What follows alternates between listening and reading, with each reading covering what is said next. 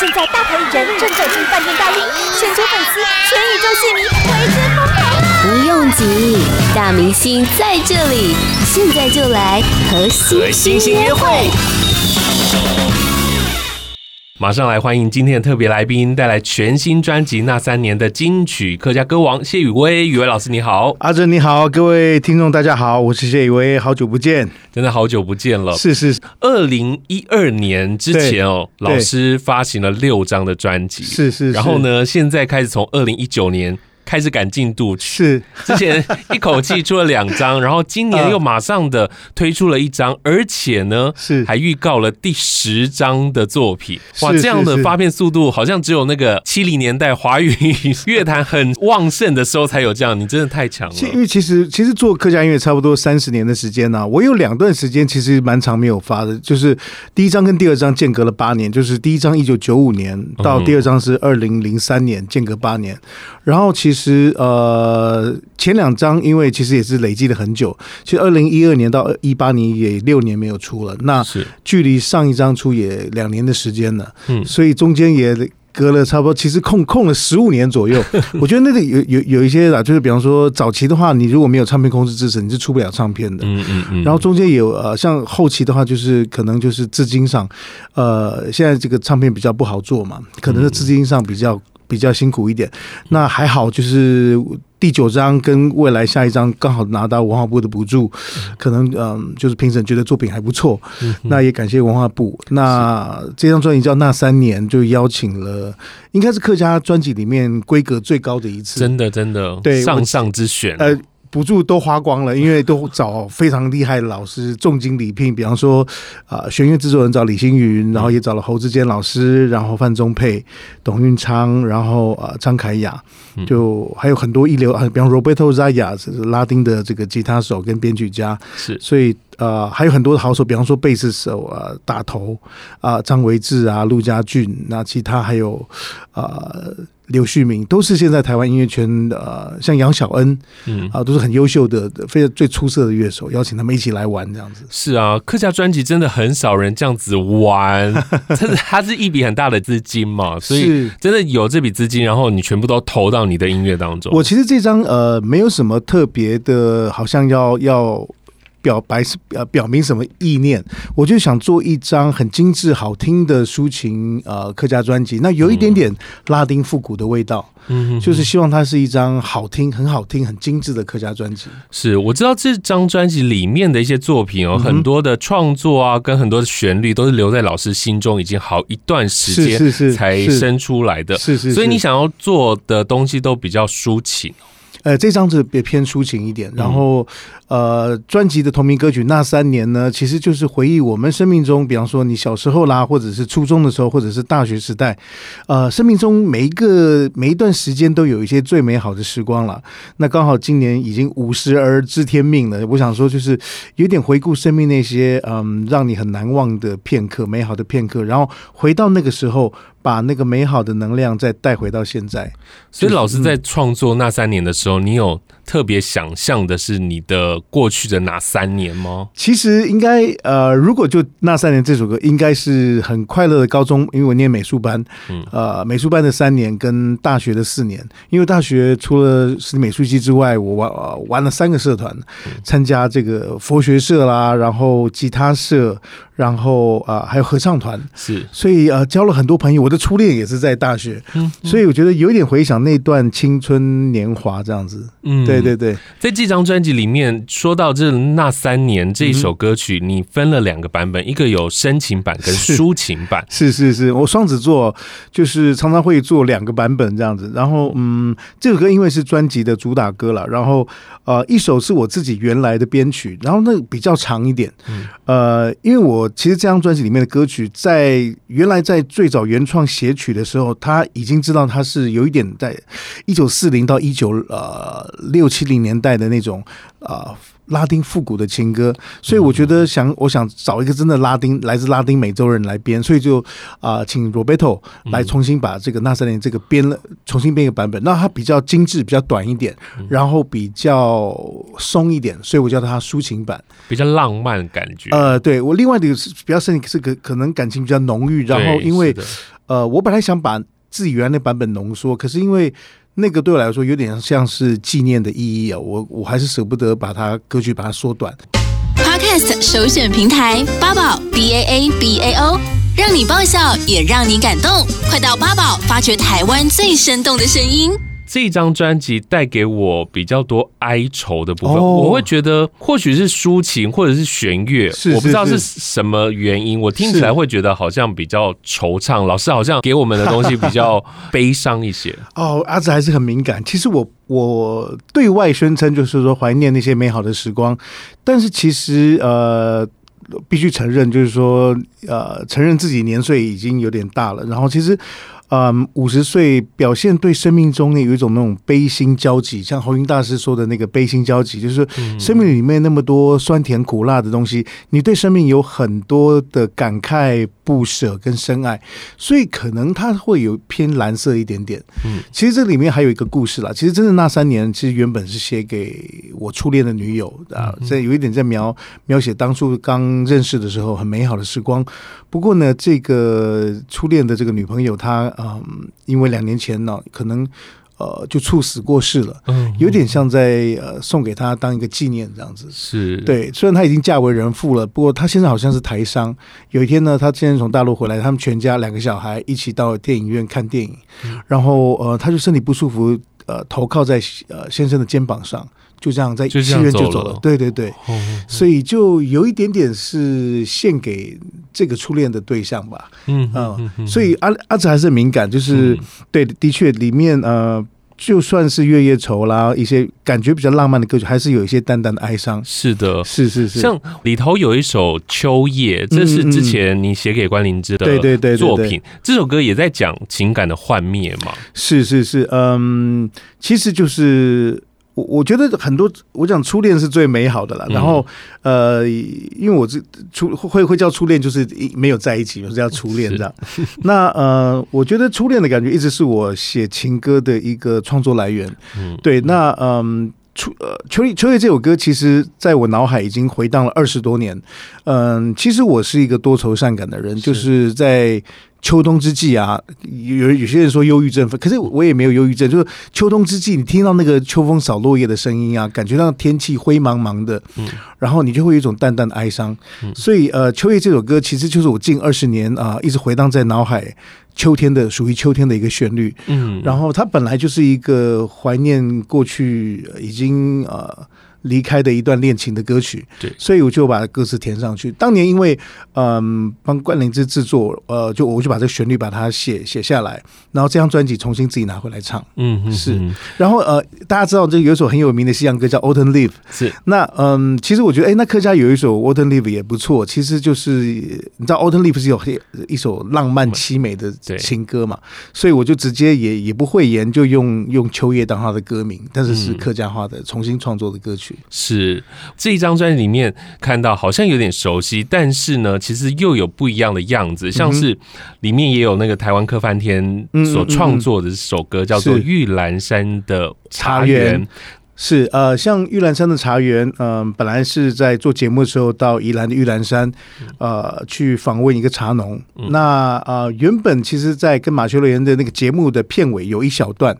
那有一小段，那但是这张专辑重新拿回来，把这个整个原曲把它唱，把它重新编曲。嗯、那呃，玉兰山的茶园这首歌跟专辑呃的歌曲有一点不一样，它有点像是序曲，所以延续可能前面几张的风格是比较、山歌的这种味道。嗯、那它放在专辑的序曲，有点像是说，哎，大家听到呃熟悉的我，但是一进到第二首歌，突然怎么变拉丁的抒情，也给大家一个落差，一个 surprise 的感觉。嗯，我我一开始听到这首歌，我也觉得它的情感。也是很浓的，是是是。我接下来要聊的也是跟戏剧有关系的歌，嗯、叫做《晚妹》哦。这一首歌曲，你说之前没有被他们收录在戏剧当中，但这首歌的情感也是非常的浓，非常浓。而而而且应该不算是一首流行歌曲。那应该算是一首很真诚的生命的哀鸣。嗯，因为呃，它原本这个剧情啊是在讲这个呃，这个客家电视有一个连续剧叫做《缘》呐，在讲一个挖石台湾苗栗那边挖石油清末的一个故事，清末民初的故事。嗯，然后就是女主角对男男男主角很好，男主角是张善为，然后呃，但是后来男主角都不珍惜，直到有一天女主角为男主角而牺牲了，他就抱着这个他他自己的太太，就是。非常非常难过，才体会到他他一路都是这样支持着他，但是为他而死，嗯，所以他是抱着他仰天长啸，哭出来非常大哭的那样的一个画面。嗯，那这首歌的原创的呃 melody 其实是小时候呃，因为爷爷过世的时候，我听到家人那种很悲伤的哭声，呃，不知道大家有没有碰过，就是如果你经过老一辈的那个听过老一辈的，如果家里那个有人过世啊，是。他们哭的时候会那种。好像那个难过的悲悲伤到那个哭的声音会变成这样，像在唱歌一样，这很特别的声音，好像是灵魂的哀鸣。那我就小时候国小三年级，爷爷过世的时候，我听到大伯那个哭声，我就把它用在这个旋律上面。那其实很多的乐评，呃，有些乐评他们听到很喜欢这首歌，因为我其实我自己因为是。真情的表达，我并没有想太多，但是我想，因为他就是很真、很真实的表达一个很巨大的悲伤，所以呃，有些乐评他们就很喜欢这首歌。在他顺着听下来的时候，那听到这首歌特别的揪心，对，很揪心。那也跟你之前有创作，就是《彩色宁静海》这首歌曲，之前我听老师介绍的时候，那个时候我们听来是比较抒情一点，对不对？对对对，那个时候是就是为连续剧写的主呃主题曲。嗯、那呃那首歌。其实本来是呃，在讲台湾的一个画家潘朝生，他小时候三岁呃五岁到八岁的时候失明，那后来呃他就学画画，所以他的画画因为曾经失明过，他的画面上跟人家都不太一样，所以有一种很静谧跟那种很沉静的力量。对，可能他是用心眼，他曾经有三年失明，用心眼去感受这个世界。嗯，那我就呃把这首歌重新放到专辑里面，重新编曲，原来是抒情励志的版本，那这首呃这张专辑就。变成完全颠覆，变成一个三把的版本。对，那呃是专辑最快乐的一首歌。我觉得听起来比较就是比较轻快嘛，是是是他三把的风格。可是为什么会？因为他从那个潘朝森画家的一个故事，是是是，老师想要把它变成比较轻快。哦，呃，其实专辑呃不，有的时候专辑有有的时候是呃，像这首歌有点意料之外，就是。嗯啊、嗯，其实原来收歌的时候还缺一首歌，我想说有哪些作品可以收录在专辑里面。后来我就想把这首歌放进来。那跟编曲讨论之后呢，我们我们如果延续原来抒情的感觉，好像没有什么变化。嗯、我就想说颠覆一下，哎，这首歌来编编看成三把会什么什么样子？哎，结果效果意外的好，这样子，而且很多如果专辑排前面几名的话，呃，我请很多朋友听，他们很喜欢这首歌。嗯嗯，所以我我想一首好的旋律，它不管编成哪种节奏，还是一首好听的歌曲。是，只是原来是一个抒情歌，变成一首快歌，呃，落差蛮大的。是，它是一首嗯励志的歌曲。对，本来是献给艺术家，就是说，嗯，用宽容的心啊，用用这个。充满爱的眼光去审视这个世间，然后啊、呃，用真诚的声音啊，呃，能够唱出唱唱给别人听，然后最后能够希望能够追求生命的真善美。那呃，其实后来隐身之意呢，其实所有的人生命都在追求他自己的真善美。是，所以这首歌其实也是希望大家都能够追求到自己生命中他想要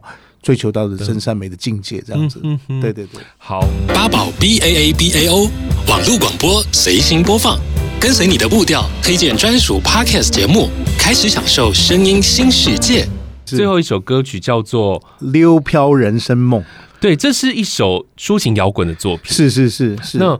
我一开始看到这个歌名啊，嗯嗯嗯，其实对对我来说，我会觉得。是我敏感吗？我就觉得他的用字好不像客家歌，他反而像是闽南语歌曲，他会用漂流啊、漂配啦，对啊，漂泊啊这样的用字，好像流漂这样子的字句很少用在客家里头。呃，其实这个流漂是大家比较少听到，其实流漂啊，其实有一点放荡不羁跟漂泊的感觉。对，其实是呃一个很道地的客家话，是流飘。是不是过去很多客家人都没有这样的形态？就是浪子，客家人好像很少出现浪子的。好像是因为客家人好像可能比较呃勤俭勤俭耕读这样子哈，好像是比较少用到。但是因为我们客家人通常会讲自己的，比方说家里面出现一个登徒子或者一个酒鬼，比较不认真工作的话，或者离家出走，或者说你这个六六票子，就是说你这个放荡的。飘配漂配的小孩，那其实原本呃，我叫做漂泊人生梦，但是这首歌的作呃，这这首歌的作词家是我唯一一一首就是用呃作词家其他人的歌词，那他是呃他是说希望能够用溜漂这个客家的字眼，那呃这首歌其实是在讲述说。我们小时候许下了很多梦想，但是长大可能都呃能够完成的有多少？然后我自己小时候，因为家族并不是一个很富裕的家庭，其实就是这个家家人都是在种田的，嗯，所以小时候除了爸爸是念到大大学，在大学教书之外，其实大部分的家家人其实都嗯。呃都算只是贫困的，所以我小时候一直许下一个愿望，希望能够长大，只要我长大赚大钱，让亲族都可以可以很有钱，像郭台铭这样。但是世界上有多少个郭台铭呢？是啊。那这首歌其实是二十九岁写的，那那个时候其实刚一个男生刚退伍回来，大概四五年，事业无成，又没有钱，又没有女朋友，然后呃工作又不稳定，其实就很感慨，就是爸爸妈妈让我念到大学以后，其实好像没有。没有显扬父母，其实心里会有一点内疚，是这样的心情。就是说我我们为了梦想一直追逐，但是好像小时候希望能够做到一些事情，好像做不到，有点感慨。虽然是二十九岁写的，可是，在五十岁的时候，这几年写完以后，我一直忘记忘了忘了把这首歌，对，其实忘了放，一直放在我的脑筋的抽屉里。直到这几年，呃，突然想到这首歌，就来翻唱。其实自己唱还是很有感。呃，应该怎么说呢？这首歌应该算是我自己五十岁人生的的的一个感受吧。虽然是二十九岁写的，我觉得这首歌就呈现我们，如果你生命呃已经有一些累积，比方说你已经过了三十岁，你就会对觉得生命会有一点有点像那种悲心交集，就是你对人生充满了很多的感觉，很多的爱与不舍、依恋，就是那样子咸酸甜苦辣融合在生命里面的一种感受的一首歌吧。嗯嗯，所以这这首。首歌也把它放在最后作为一个总结，是一第一个是总结的呃这样的一个意义，然后第二个就是因为暗示下一张是摇滚专辑，有点像是彩蛋，因为它的呃前面的歌曲大概呃拉丁抒情风比较多一点，那这首是摇滚的风格，所以我就故意大概隔了七八秒比较长的时间，有点像是专辑后面彩蛋给你一个 surprise，它并不是一个小作品，是一个很很大大诗篇的歌曲，前面是抒情的呃弦乐铺陈，到后面是电吉他非常强悍。对，非常大的一个结束，这样。突然来一招这样子，是是，是，就是告诉你我的第十张要做摇滚专辑，是是是，嗯，因为我觉得老师每一次在推出专辑的时候都有一些新意，同时又要兼顾客家的文化，还有音乐的流行度跟传唱度，是是是。那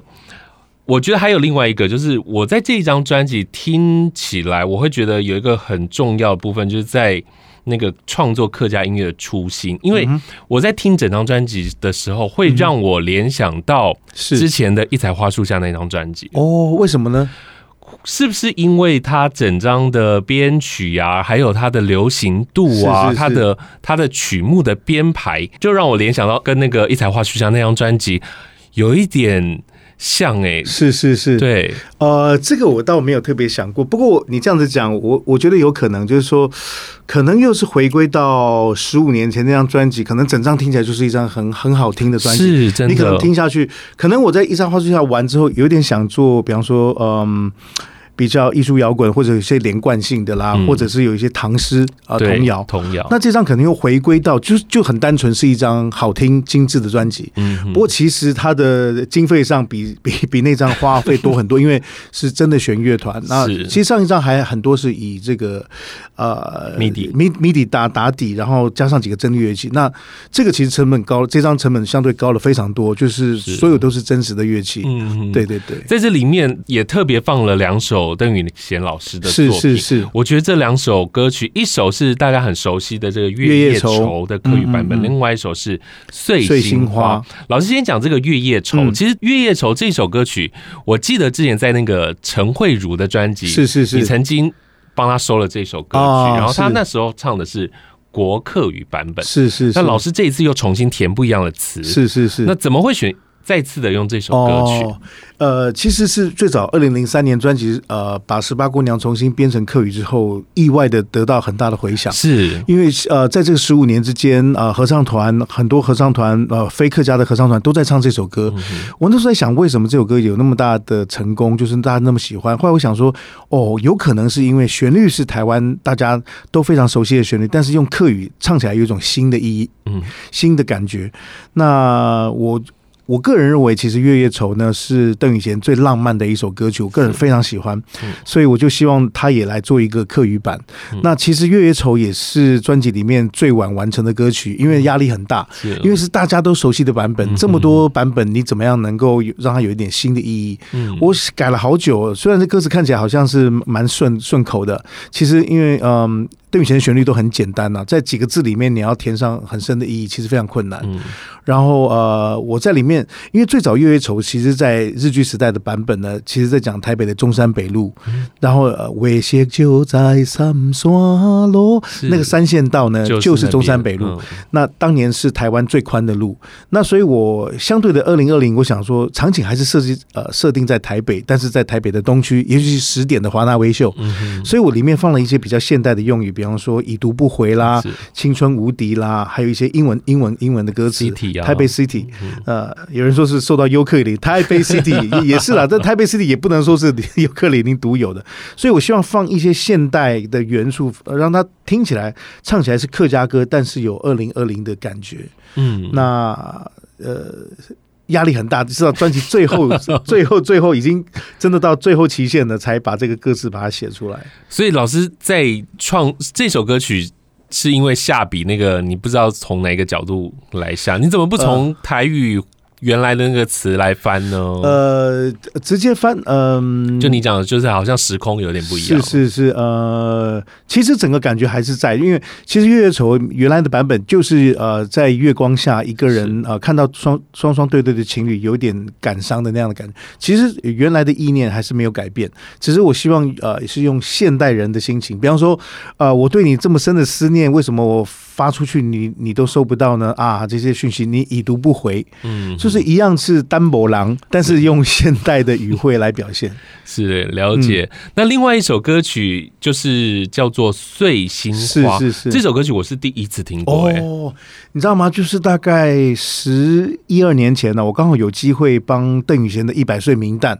在制作一个音乐会。那时候在新竹县文化局跟国台交合作，嗯、所以那时候我就把所有邓宇贤的作品都研究了过一遍。我就发现，这时候我就找到这首歌。这首歌这么优美，可是大家都比较知道他最有名的《四月望雨》，对。可是这首歌竟然是比较不被。听到的，就老一很老一辈的，可能六十岁以上的听众可能有听过，但是一般可能五十岁以下的很少听到这首歌。嗯、我觉得哇，他这么好的好听的歌，应该要再被听到。是，然后而且后来我去研究这首歌的后面的背景，也是非常感人的一个故事。在因为呃，在太平洋战争那个年代，呃，台湾的医疗非常缺乏。嗯，那那个时候邓宇贤刚好去日本去学学习音乐，结果呢，因为医疗缺乏，他的女儿四岁而因为疟疾而过世了。嗯，结果他坐船赶回台湾的时候，他的大儿子邓仁福去船啊、呃，去码头接他，他就大哭，抱着儿子说：“妹妹呢？妹妹呢？”那他就是因为思念他这个女儿而写的这个旋律。嗯、是，当然后来我们熟悉听到的这个闽南语歌的版本，呃，还是用情歌去描写他。嗯嗯。那呃，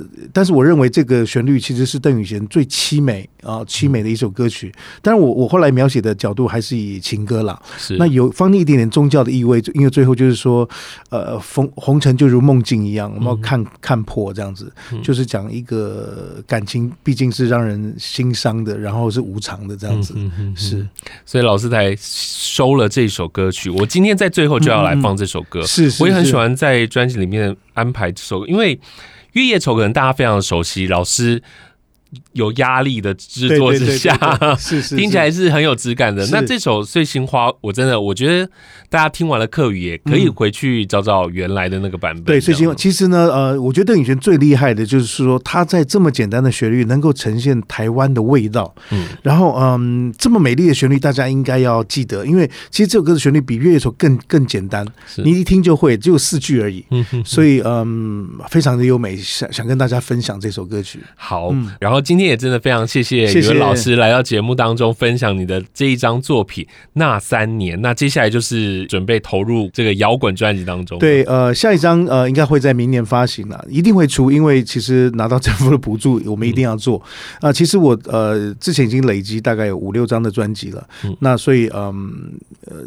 下一张专辑就是摇滚，因为我其实协议里面一直有 rock 的成分啊。是，那我，我下一张会是一张非常纯粹的摇滚。嗯、那我因为这两年去北艺大念书，去修了一些南北馆台湾传统音乐的成分，所以我希望能够多放一些。